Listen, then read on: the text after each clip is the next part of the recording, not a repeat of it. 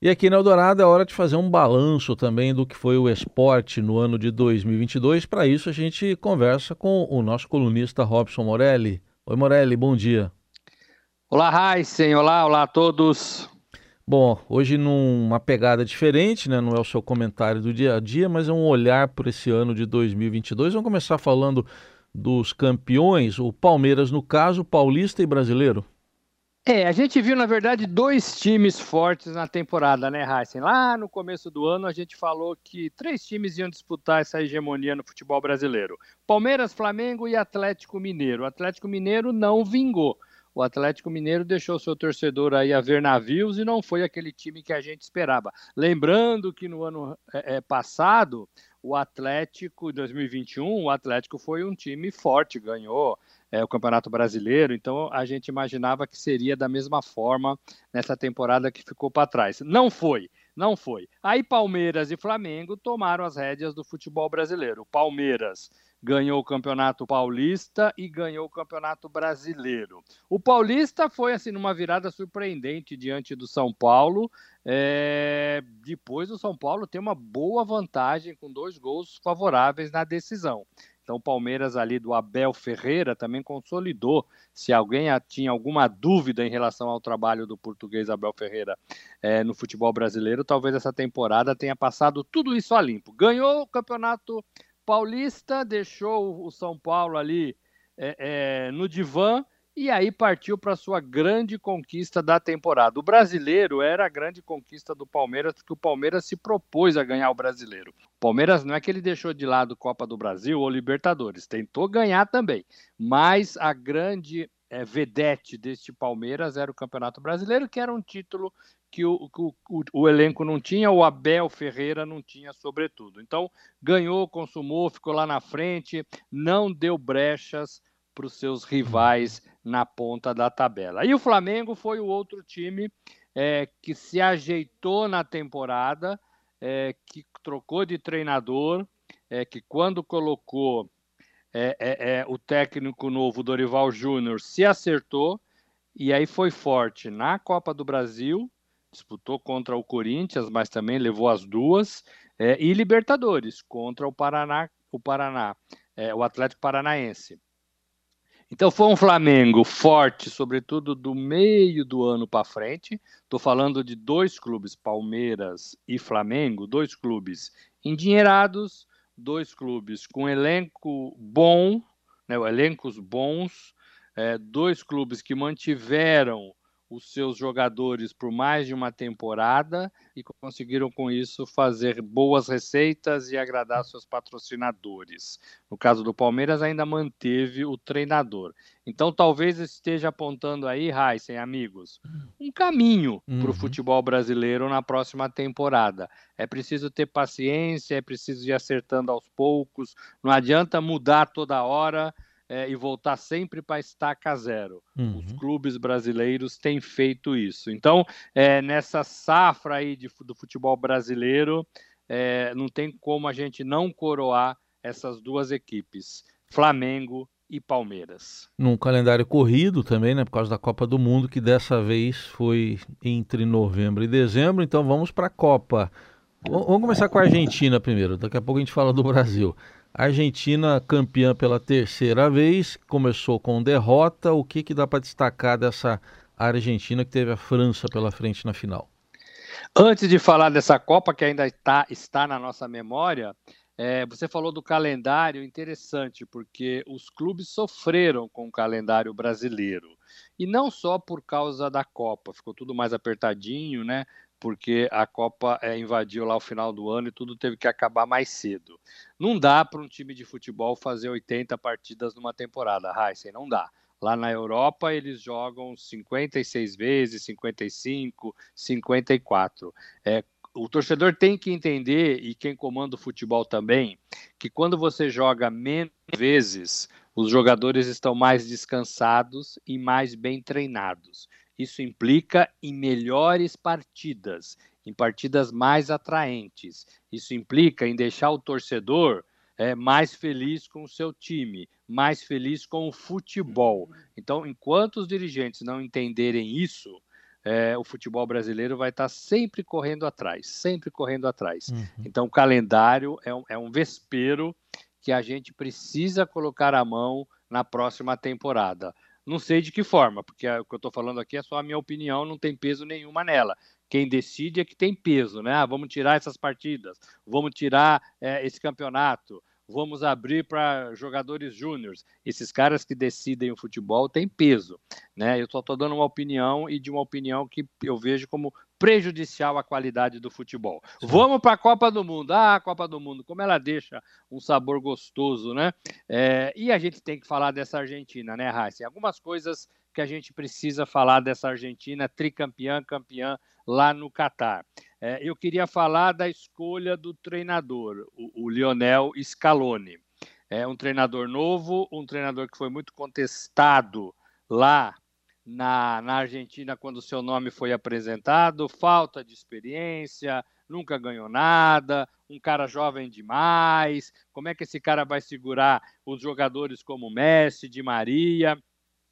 E aí a, a Federação de Futebol Argentino, ela apostou, ela confiou é, e ela fez é, com que o trabalho fosse realizado. E o Scaloni também, né? A gente hoje, só para fazer um paralelo de comparação, a gente está procurando um treinador.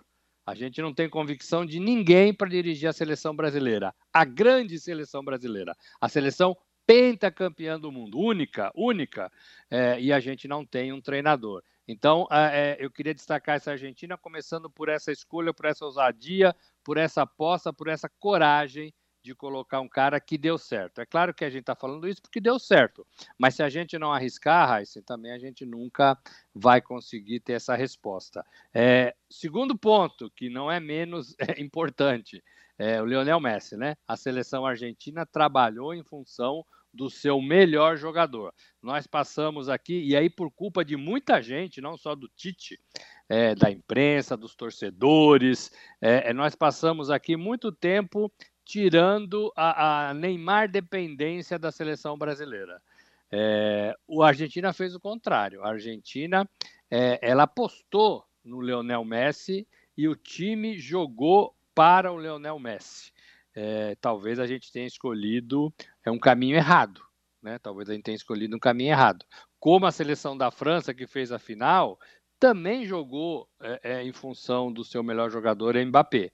É, e a gente não fez isso em relação ao Neymar. É, não estou nem tirando a contusão, não estou nem falando da contusão dele, das duas partidas que ele ficou fora. Estou falando que não foi uma opção de jogo uhum. da seleção brasileira e do Tite e da comissão técnica e do grupo trabalhar em função do seu melhor jogador. Então a Argentina fez isso e deu certo. É, e fazia tempo que eu não via uma, uma conquista de Copa do Mundo, Heisen. Não sei se você teve essa impressão, hum. se os nossos ouvintes tiveram essa impressão. Com tamanha festa, com tamanha alegria, 5 é. milhões de pessoas é, recepcionando uma seleção campeã do mundo, é, é, uma coisa que a gente tem que tirar o chapéu. Uhum. Eu sei que uhum. aqui no Brasil a festa é mais espalhada, né? é, Brasília, São Paulo, Rio, é, o Nordeste todo, é, a gente não vê esse volume de gente num único lugar. Mas o que os argentinos fizeram, é, e a gente retratou aqui, é, para essa seleção foi algo assim surpreendente. E um outro ponto que eu queria falar da, da conquista da Argentina é que é, é, ela trouxe a Copa de volta para a América do Sul. Né? Uhum. A gente uhum. tem que levar isso em consideração. Desde 2006, todo mundo sabe, só dá europeu ganhando a Copa. Né? É, é, é e agora a Copa volta para a América do Sul. O mundo vai ficar olhando para a América do Sul até a próxima competição. Não para o Brasil, mas para a Argentina. Estamos bem pertinho deles. Isso aí. Bom, você já meio que já falou desses erros também que levaram o Brasil a esse fracasso, fracasso na Copa, agora reconstruir, né, Morelli? Ou, ou começar do zero? Olha, é, não sei se recomeçar do zero é a palavra. não gosto muito disso, não. Hum. Tem que aproveitar as coisas boas e tentar ficar com elas. Agora, a gente tem problemas é, no comando. A gente não tem um treinador. A seleção brasileira não tem um treinador em vista a CBF quebra a cabeça e procura desesperadamente por um técnico. É, isso tem a ver, Heisen, estou até é é, é, escrevendo também sobre isso, tem a ver com, a, com o imediatismo na formação de treinadores. Os presidentes querem os resultados imediatos, presidentes de clubes, eles contratam treinador e eles demitem treinador. Isso a gente está cansado de ver. A gente chama aqui no Brasil, e todo mundo sabe, da dança das cadeiras, né? É. Então a gente tem ali 30 treinadores demitidos na Série A por temporada. É, então tem esse imediatismo e os, e os presidentes não deixam que os treinadores, os profissionais, consigam se formar, consigam ter confiança, consigam desenvolver um trabalho. E, e, paralelamente a isso, a torcida faz a mesma coisa. A torcida pressiona treinador, pressiona presidente, pressiona diretor de futebol para demitir técnico quando o uhum. resultado não aparece. Resultado de campo. Estou nem falando de conquista, porque a conquista a gente sabe que são quatro campeões ali: estadual, Copa do Brasil, Libertadores e Brasileirão, né? E ainda Sul-Americana. São cinco campeões é, por ano. Os outros todos tentam. Mas quando não aparece dois, três resultados de campo, quando aparecem três derrotas seguidas, o treinador vai para a corda bamba. Isso impede é, que o profissional se forme. Isso tira a confiança de um profissional que possa estar no caminho certo.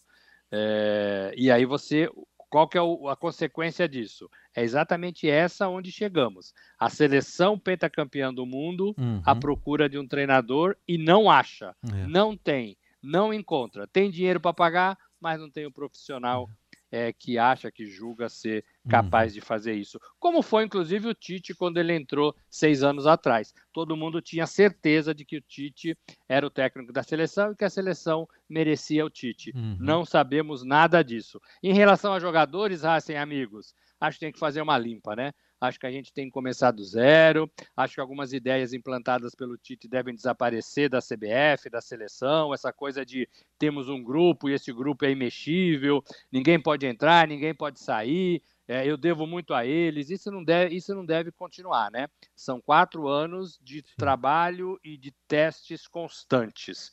É, uma, uma, uma equipe base, mas é, podendo ter qualquer jogador quando ela entrar em campo, desde que aquele jogador esteja bem. Eu acho que falta um pouco isso, falta uns critérios melhores para convocar a seleção brasileira e para formar time. Bom, falando de outros esportes também, Morelli, temos que destacar duas aposentadorias de peso no tênis. Temos Serena Williams e Roger Federer. São dois gigantes, né? São dois gigantes do tênis. É, talvez a minha geração tem aprendido a acompanhar esses dois tenistas, Serena Williams e Roger Federer, é, nos últimos, sei lá, 10 anos, por exemplo, lá em cima, ganhando campeonatos, ganhando grandes lãs e a gente batendo palma, aplaudindo é, é, esses jogadores na quadra. A Serena para os 40 anos e o Roger Federer também. É, é, é, foi uma despedida bonita dos dois, né? Dos dois. do Roger Federer ainda ele tentou é, voltar depois de uma cirurgia, mas a, admitiu que o corpo é, não acompanhava mais os seus pensamentos, e é isso que acontece mesmo. É, e a Serena disputou um campeonato e disse que, que era o último. É. É, são dois, dois artistas, artistas do tênis é, que a gente vai sentir bastante falta. É. No masculino, já tem uma garotada vindo aí. No feminino, tem algumas boas jogadoras, mas é, é, uma, é uma vaga muito aberta, assim, de, de rainha do tênis, é. né? É, e a Serena foi isso por muito tempo. Muito bem. É, no, na Fórmula 1, que tem um ícone, né, o Lewis Hamilton, mas foi um ano de consolidação né, do Max Verstappen. O Verstappen holandês é, mostrou que é bom, mostrou que a equipe, a Red Bull, tem uma, uma, uma condição boa, perseguiu a Mercedes do Lewis Hamilton nos últimos sete anos, quando o Lewis ganhou tudo, e agora, e agora ela anda na frente. Então é uma combinação muito boa de, de escuderia e piloto. Piloto arrojado, um garoto é, que foi bicampeão é, nesta temporada de Fórmula 1. É, é bacana porque são nomes que vão mudando né, na, na, nas competições, na, nas modalidades, e a gente vai aprendendo a, gostar e acompanhar. O, o é. Verstappen é, é, um desses caras. E ele tem uma coisa em comum aqui com a gente, né? Ele namora uma brasileira, filha do Nelson Piquet, então ele tem um pezinho no Brasil, ele vem passar férias no Brasil. É, tudo isso, de alguma forma, aproxima uhum. o piloto do Brasil, o Brasil da Fórmula 1, é, e nessa categoria o, o, Brasil ainda, ainda não corre, né, Raíssa? Depois ainda não. da aposentadoria do, do Felipe Massa, o Brasil continua sem piloto na categoria. Mas é um, mas é um holandês é, bom de corrida e que quebrou a hegemonia do, do, uhum. do, do Lewis Hamilton. Você queria destacar também a ginástica, né, Morelli? Que foi bem esse ano com a Rebeca Andrade. A Rebeca, ela ganhou o ouro no Mundial, né? Na prova individual e geral. É, então, assim, ela já tinha aparecido, a Rebeca Andrade, já tinha aparecido nos Jogos de Tóquio. Agora ela fez essa temporada, é, é, essa aparição sensacional no Mundial de Ginástica.